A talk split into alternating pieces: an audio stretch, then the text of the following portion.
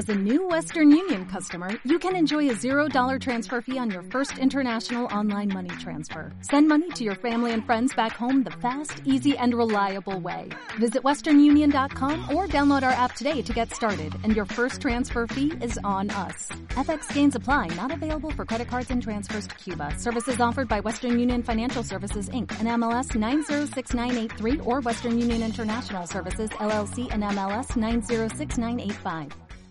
¿Qué pasa, gallinicas mías? En este episodio os voy a dar leña, o más bien le voy a dar leña a Microsoft y a Apple. Lo primero, vamos a hablar sobre Apple y se ha vuelto a bajar los pantalones.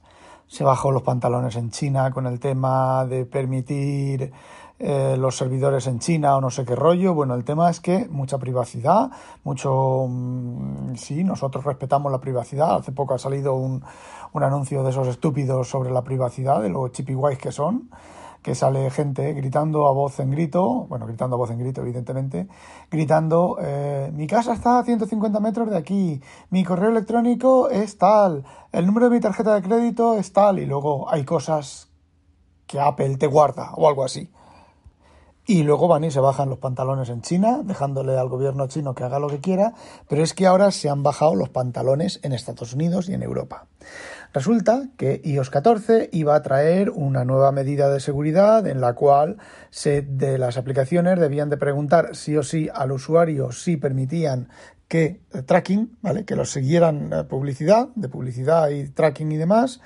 Y, eh, a ver, mm, está claro que la mayoría de usuarios va a decir que no, por supuesto, la primera que ha protestado de eso ha sido Facebook, demostrando, y en las betas se ha demostrado que, por ejemplo, Instagram, pues eh, copia y pega el portapapeles, no sé si es Instagram, pero otras, pero se ha demostrado que efectivamente, eh, incluso con la aplicación cerrada, te siguen monitorizando. Con lo cual han puesto en el grito, el grito en el cielo todas estas empresas, principalmente Facebook y Apple se ha bajado los pantalones de nuevo, de privacidad, nasty de plasti.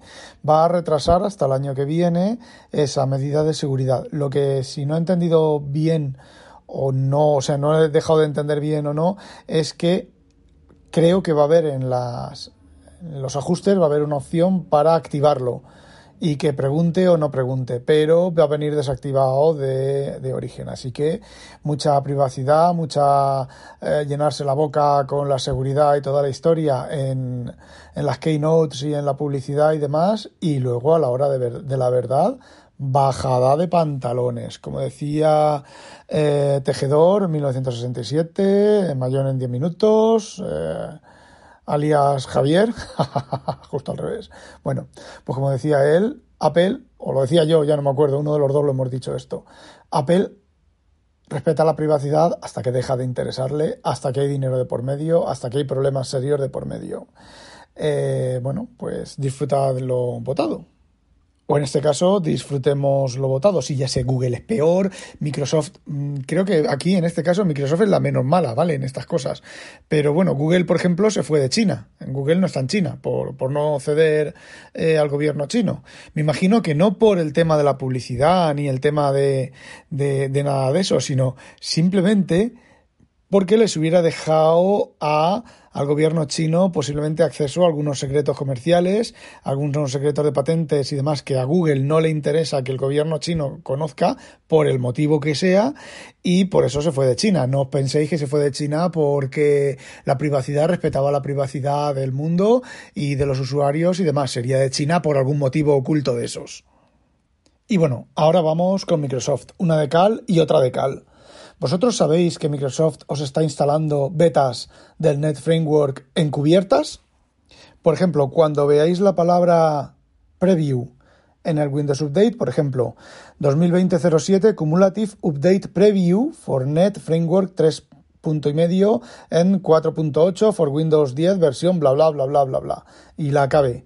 Bueno, pues en la KB no está marcado como beta, en ningún sitio está marcado como beta, pero solamente se instala en los Windows clientes. En los Windows servidores hay que añadirla a mano.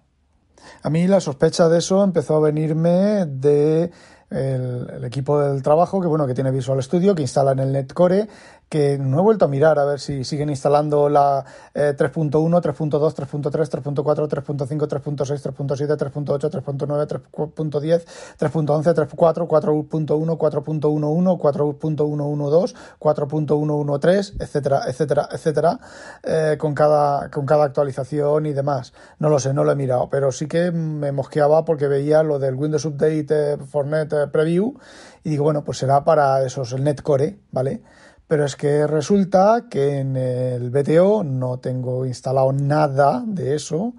Y esta mañana he visto la instalación de Windows Update de esa, de esa, de esa preview. Y entonces eh, he preguntado en el Discord de WinTablet, eh, Sanquejo, yo virtualizador, pues me ha respondido que se debía por tener los, las Power Toys de Microsoft instaladas, que instala, utiliza el Net no sé qué desktop, que es un nombre encubierto del Netcore, y bueno, pues lo he desinstalado eh, y, pero Sanquejo se ha puesto a mirar los números de la KB y cómo estaba instalado y tal, o sea, cómo estaba instalado no, la documentación oficial de Microsoft y tal, y resulta que todas las palabras que pone preview no van al VSUS de Windows Server, hay que añadirlos a mano, con lo cual, ¿qué es lo que quiere decir? Que los clientes nos están colando betas para probar las betas, en secreto, sin decirnos nada, ¿vale?